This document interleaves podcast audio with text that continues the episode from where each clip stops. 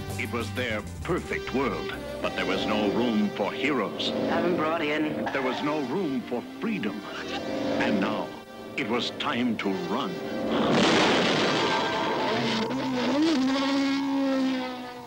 Blow that jerk's card. The last chase. All right, come on, baby.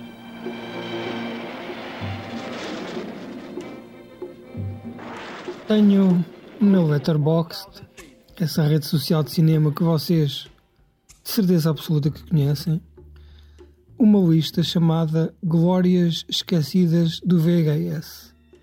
Tenho esta lista em modo privado porque me causa muita vergonha os meus colegas cinéfilos olharem para aqui e verem o que é que eu alugava eh, nestas alturas. Estes filmes estão organizados de uma maneira muito simples. São filmes que eu tinha gravados. Portanto, eu todos os fins de semana, estamos a falar entre 87 e 90 e qualquer coisa, todos os fins de semana alugava dois, três filmes e quando eles eram bons fazia uma cópia para mim e quando eles eram super bons fazia duas cópias para mim. Chegava até a vender, chegava até a vender cassetes gravadas porque isto era uma coisa que dava trabalho e tinha que ser uh, pago.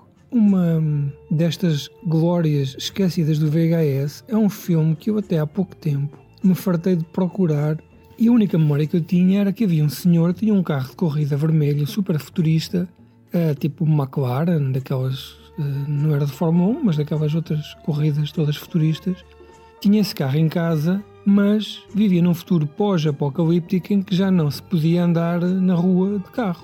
Então o que é que este senhor fez? Este senhor tendo em conta que, em primeiro lugar, era proibido, em segundo lugar, não era possível encontrar gasolina para, para os carros, não é? Não havia combustível à venda. O senhor um dia fartou-se, saiu de casa com o seu carro, estradas todas livres, não é? Não havia, havia estradas, mas não havia carros. E então a técnica dele era, passava por todas as bombas de gasolina e tirava, com um motorzito, aquele fundo de combustível que estava nos depósitos que já não dava para ser puxado pelas bombas. Isto num futuro em que não havia evaporação de combustíveis à base, à base de petróleo. A partir daí pegou no carro e pôs-se a andar.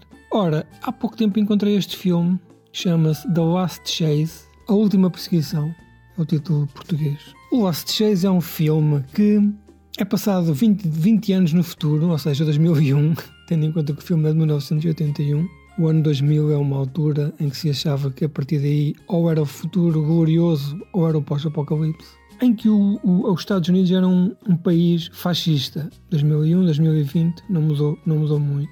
Um antigo condutor de carros de corrida agora é um porta-voz de uma empresa de transporte. Farta-se de tudo, pega no seu carro e faz-se a vida como eu tinha falado há bocado. Este filme não me lembro de ser assim nada de muito glorioso mas de facto esta ideia que me ficou era de que existiria a possibilidade no futuro, não havendo carros, existia sempre a possibilidade das pessoas com uma mangarita chuparem o fundo dos depósitos das bombas de gasolina e conseguirem colocar o seu, o seu carro a funcionar. The Last Chase tem uma capa fenomenal.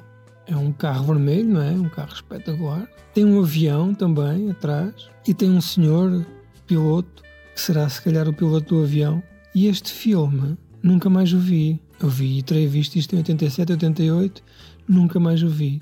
Mas de facto, de centenas de milhares de filmes que eu vi, centenas ou milhares, é impressionante como este me ficou cravado no cérebro, tendo em conta as críticas tão negativas que eu encontro. Também ando à procura deste filme para ter, para voltar a ver, para violar os meus clássicos de infância, as minhas memórias, esfaqueá-las no seu sono, não está a ser nada fácil.